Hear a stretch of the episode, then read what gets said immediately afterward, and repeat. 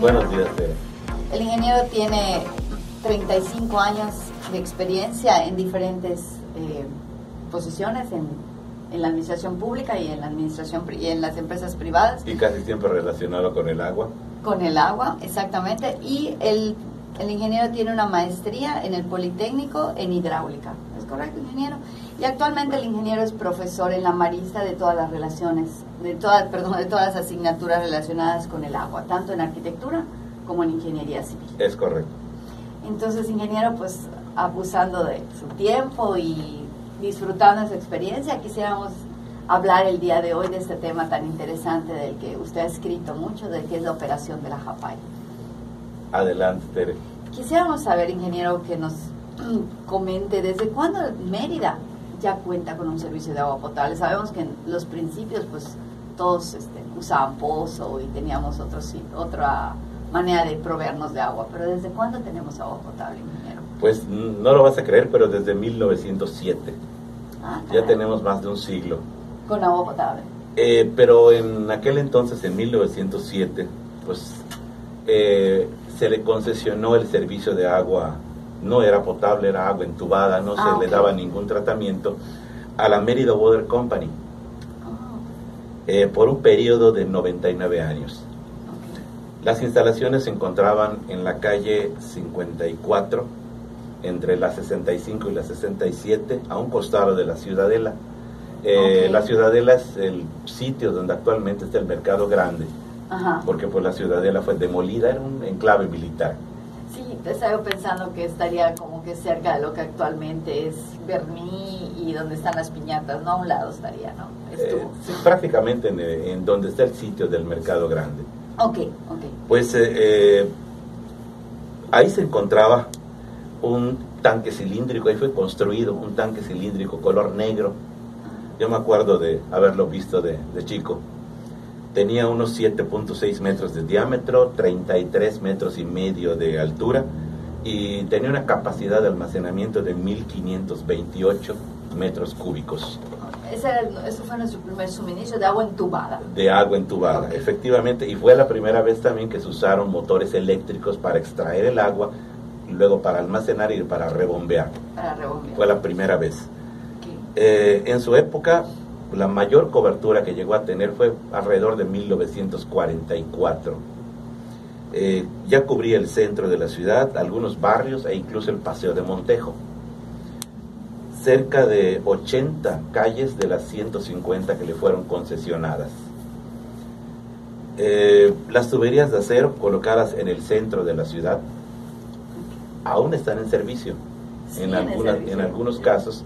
Eh, hace unos días cuando daba eh, la materia de abastecimiento de agua potable en la universidad, les mencioné todos los tipos de tubería que hay e inclusive les mencioné pues prácticamente todos los tipos de tubería hay en la ciudad de Mérida, incluyendo la de acero, porque estas que fueron colocadas alrededor de 1907 ya tienen 112 años y siguen funcionando en el centro de la ciudad. Y, y están funcionando, pues bien, ¿no? Porque Pues están funcionando, están, funcionando bien. O sea, él no se llegó a cerrar el ciclo con la Mérida Water Company. Porque no llegó a cubrir las expectativas y hubo un lapso de tiempo en el que no funcionó en tanto nació verdaderamente lo que conocemos como, Ahora como Hawái. Junta de Agua Potable y Alcantarillado de, de Yucatán. ¿Y, ¿Y cuándo nace la JAPAI, ingeniero? O sea, ¿cuándo, ¿cuándo empieza tal cual como JAPAI? Esta, me supongo que la Water Media Company, como le decía, no llegó a la concesión completa, ¿no? Porque mencionaba que tenía 150 calles y solo alcanzó a cubrir más o menos 80, ¿no? Así es. Entonces, por ahí fue que, que ya en, no en se una gira que hubo ¿no?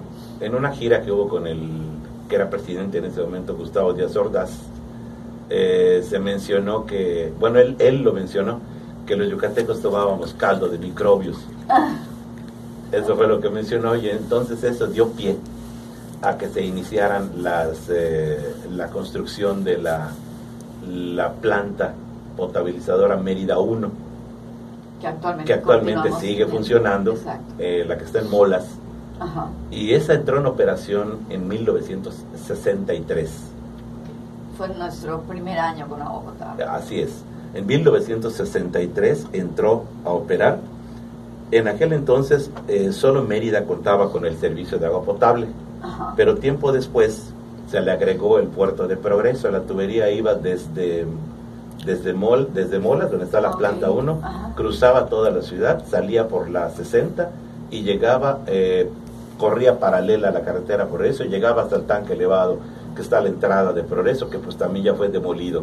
Sí, sí, de Entonces, ese tanque sí me acuerdo. Me Pues la acuerdo ciudad de Mérida icono. abastecía a Progreso con el mismo sistema. Pero bueno, estamos hablando de que la ciudad de Mérida tenía 250 mil habitantes Y Progreso probablemente 20. y Progreso, 20.000. pues sí, así es, eran, eran pocos los habitantes y sí daba, ¿no? Eh, pero pues poco a poco durante la segunda mitad de la década de los 60 y, y la, toda la década de los 70 fueron construyéndose otros sistemas de agua potable eh, en las principales ciudades de, de la- del estado. Estamos hablando de Valladolid, Tizimín, eh, Tecash, eh, Motul, todos los lugares eh, que grandes empezaron a, a A cubrir. Y en ese momento, como nace la Junta de Agua Potable y Alcantarillado de Yucatán, Ajá. pues eh, sí tenía la cobertura para atender administrativa y técnicamente a, A los- esas ciudades esas. De hecho, les daba, les daba el servicio, eh, pero bueno, la ley orgánica de la JAPAI preveía esa situación, pero eran pocos sistemas. Eran tal vez 5 puntos o 6 puntos cuando mucho, Así es, ¿no? así es, entonces incluso sindicalmente todo, todo estaba eh, pues, relacionado, ¿no? Claro. Era, Pero- un, era un momento en que se podía dar ese, esa es. cobertura, ¿no? Y además la ley mexicana en ese momento no existía la Conagua, no existía la, eh, no existían, la- las leyes eran laxas en ese sentido, no preveían cómo debía de operarse el agua en esa época.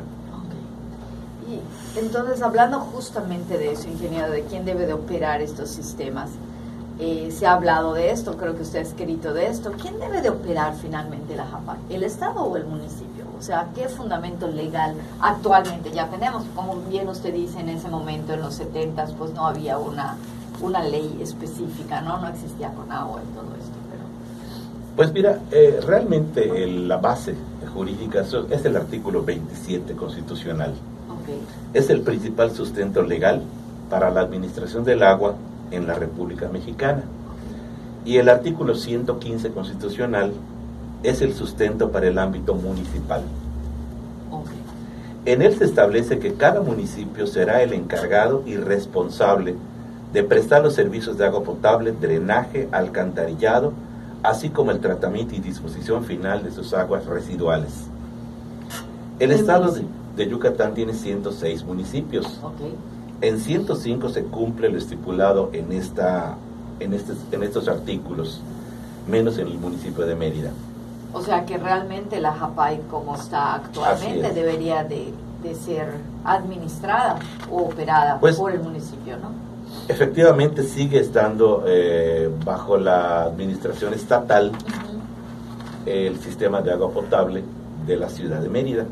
Todos los demás municipios de- del estado pues, se manejan como, como pueden, con leyes orgánicas, con o dependiendo del municipio, ¿no?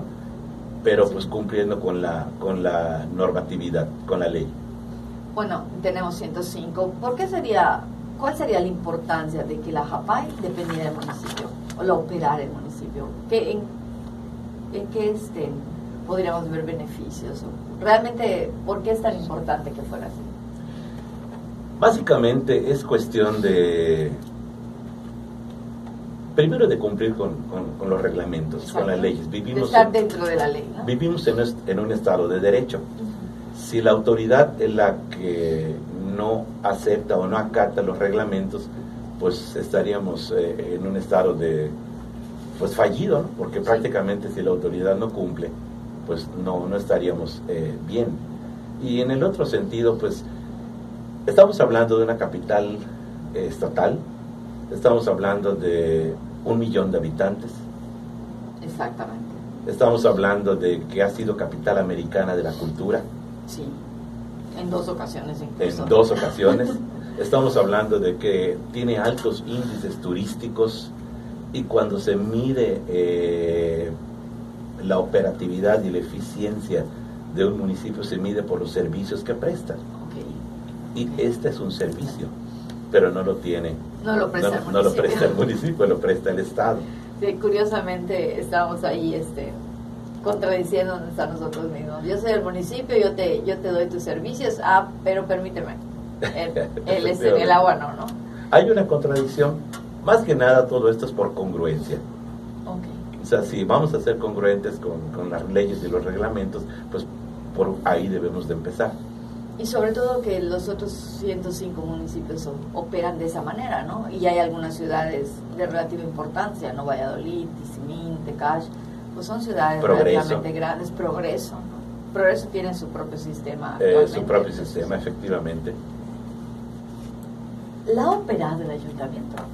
¿La JAPAI ha sido operada en algún momento por el ayuntamiento? Porque ese tema lo hemos escuchado en el pasado algunas veces, actualmente está otra vez este, saliendo a, a, ser discutido, pero realmente el municipio ha operado la JAPAI en alguna ocasión, por algún tiempo. Sí, ya, ya ha sido operado.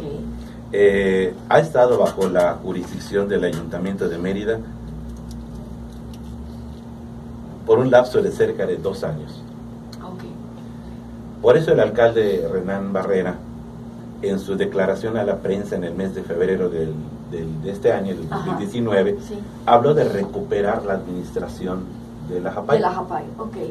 En efecto, la operación de la JAPAI por el ayuntamiento ocurre en febrero de 1988, cuando el gobernador era Víctor Manzanilla Schaffer, acababa de tomar posesión. Okay. Eh, y le otorgó una concesión al ayuntamiento de Mérida para que operara y administrara la, la JAPAI.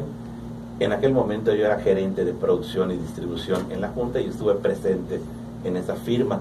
Fue en Palacio de, Gobierno y ahí se firmó la concesión. ¿Quién era el presidente municipal, ingeniero? Era, eh, el alcalde era eh, Ceballos Traconis. Ceballos Traconis, ok. Ceballos Traconis era el alcalde, pero pues la historia nos, nos dice perfectamente bien que ni el gobernador ni el alcalde terminaron, su administración. Exactamente. Y entonces yo aduzco a que esa situación fue la que causó que no se llegara a oficializar, dado de que no hubo el tiempo.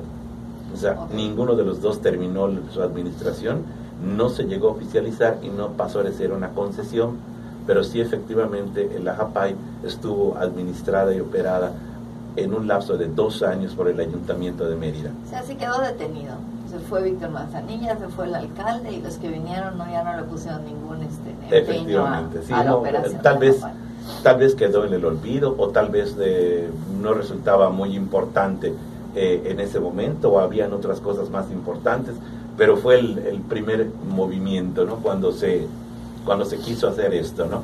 Hubo un segundo intento. Hubo un segundo intento cuando eh, era gobernador Patricio, patrón bueno, solo que ahí le voy a interrumpir y para que no quede en el olvido, vamos a darle continuidad en el siguiente programa, ¿le parece? Claro que sí. nos quedamos con, con este, en la idea de que el siguiente intento fue con el gobernador, con Patricio Patrón. Y bueno, estimados radioescuchas, creo que es un tema muy interesante. El municipio de Mérida, pues de alguna manera debería de tener esta, esta situación de operación de la JAPAI, entendemos por leyes y por congruencia, como dice el ingeniero les invitamos atentamente a que nos escuchen el próximo miércoles para seguir con este tema. Muchísimas gracias, ingeniero, y muy buenos días. Se despide usted, Tere Ramírez. Muy buenos días. Gracias, Tere.